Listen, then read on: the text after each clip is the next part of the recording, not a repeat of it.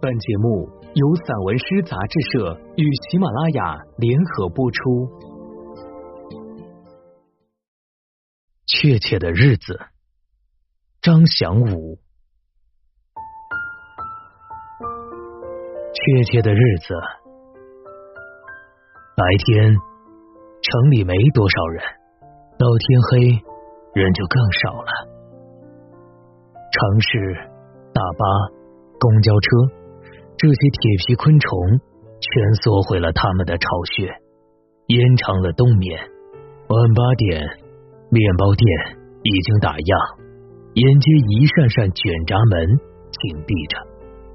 即使白天，大部分铺面也是紧闭着的。有些店门上贴着告示，说二十天前就该重新营业。个别店主把重新营业日期。一改再改，直到失去了耐心，再也不去改。谁也不知道那个确切的日子。没有买到面包，我们随便兜转了一会儿，然后转身回家。除了一对眼睛，我们已经好久没有见到人们的脸了。只有宅在家里的时候，才能看到电视剧里的人物袒露他们的焦虑、喜悦。和恐惧，在那些和以前一样的妆容精致的脸上，一些人和他们的狗站在逐渐浓稠的夜色里，放风、呼吸、漫步。狗不知道人类世界出现了什么变故。我们默默的走，偶尔遇见一些行人，他们也没有说话。别人迎面走来。我们就提醒自己小心避让对方。眼睛主要用于看路，我们开始习惯于安静，像刚去参加了一场葬礼。而别处的城市里，确实出现了为数不少的死亡。一些遗体失去了与未亡人告别的机会，在那些从来不曾见过的死者里。只有少数几个名字被我们记得，但不敢保证能记多久。更多人不过是死亡数据中的基本单位，可是每位死者仍带来了一些人漫长的悲痛。没有什么值得高兴的事，我们苦等确切的日子的到来。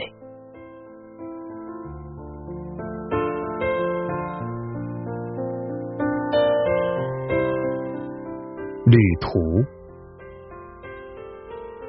一个人穿过早晨的坟地去上学，一个人陷入泥泞，高一脚低一脚走路回家，大地望不到头，长的叫人害怕。一个人注视燃烧的蜡烛，下了晚自习，同学们都回了寝室。一天下午，我踏上一艘客船，迷糊中听见马达响了整个晚上。又有多少次，我登上火车，坐在窗边，注视那些山山水水不同的着装。我想着尽早到达目的地，融入新的地方和新的人群。直到回想起来的时候，我才明白，那些漫长旅途。才是我难得的平静，像有所准备，将全力去干点什么。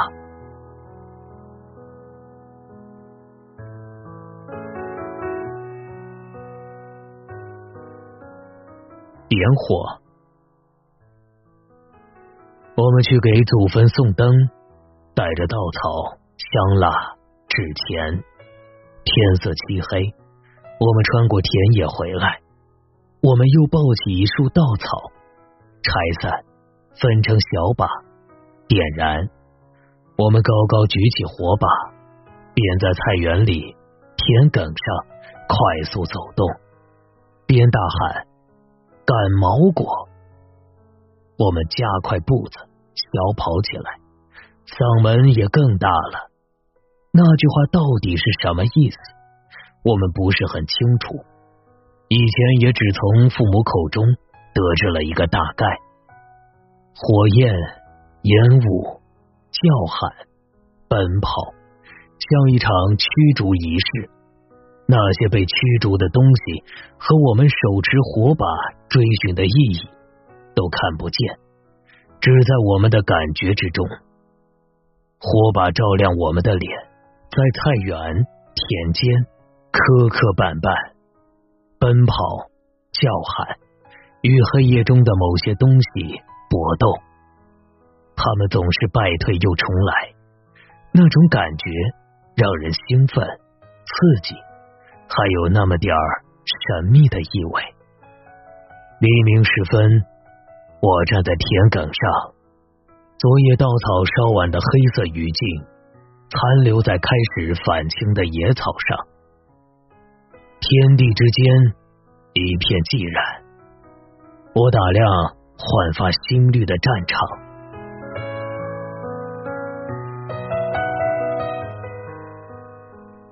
央鸡。早上，他起床，打开书本、网页，所有文章只剩下标题，全部内容像被砍伐的森林，消失不见。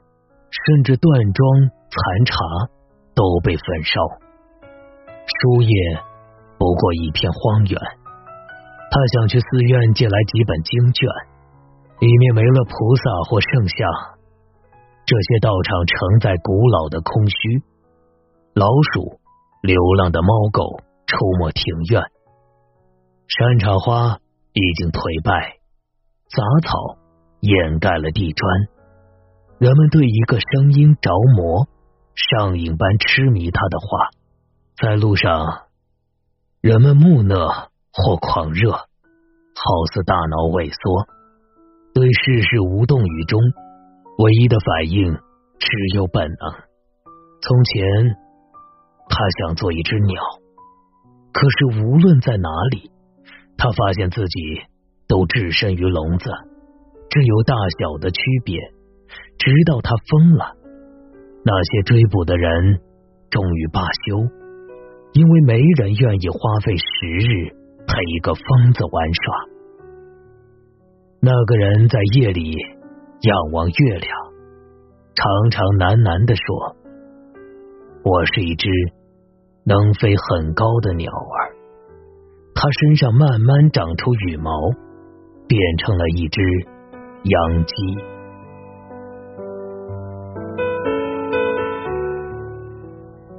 贺兰山下，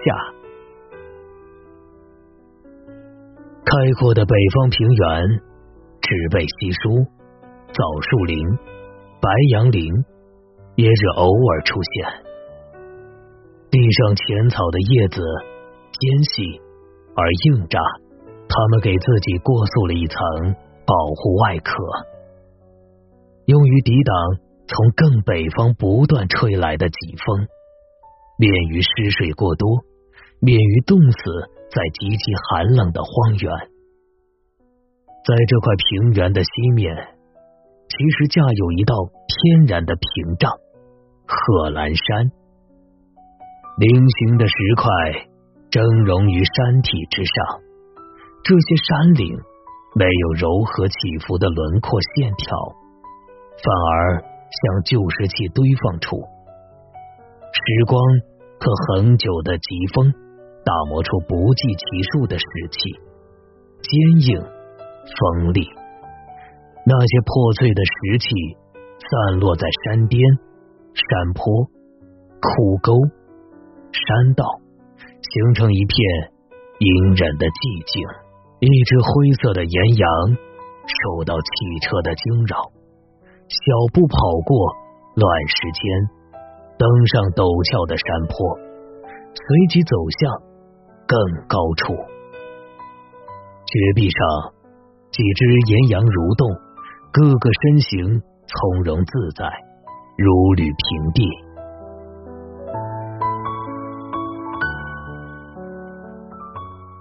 西夏风，天上飞着点点黑豆般的燕子，他们突然俯冲，几乎贴地滑翔，又猛地上窜，折身飞往一座昏黄的土丘。大大小小的土丘都是古坟，生前权力越大，身份越显贵的死者，他的坟墓也就越发高大，占地越广。这种奇怪的逻辑，不过源于欲望的延伸。在风的激烈刮擦下，堪称巍峨的坟墓丧失了锐气，原本的庞然秃了、矮了，逐渐缩成无限的小。风拨走了坟墓上层层包裹的黄土，顺手也扬起了墓中死者仅剩的威严。与荣耀，坟顶四周许多圆溜的黑洞，像一个个射击孔。一只燕子钻出洞口，展翅纵身，掠向别处。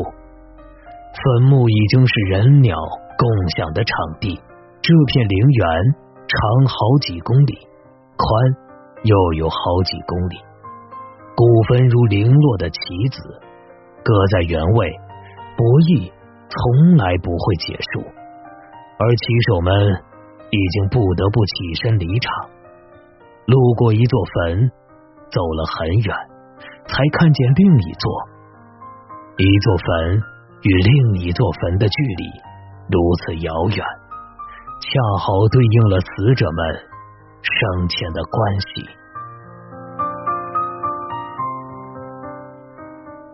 雪山，雪山老了，跟人相反。雪山越老，他的白发越少，飘落的白发融化成清水，带着冷清的气息，欢快的流下山去，流过鱼塘、果园、青稞地、菜园、四合院。也许只是眨眼间，或者过了很多年。雪山不剩一丝白发，已经满头乌漆漆的，没了以前的中年积雪。雪山不再叫原来的名字，当然，获得新的面貌后，雪山自然成了另一座山。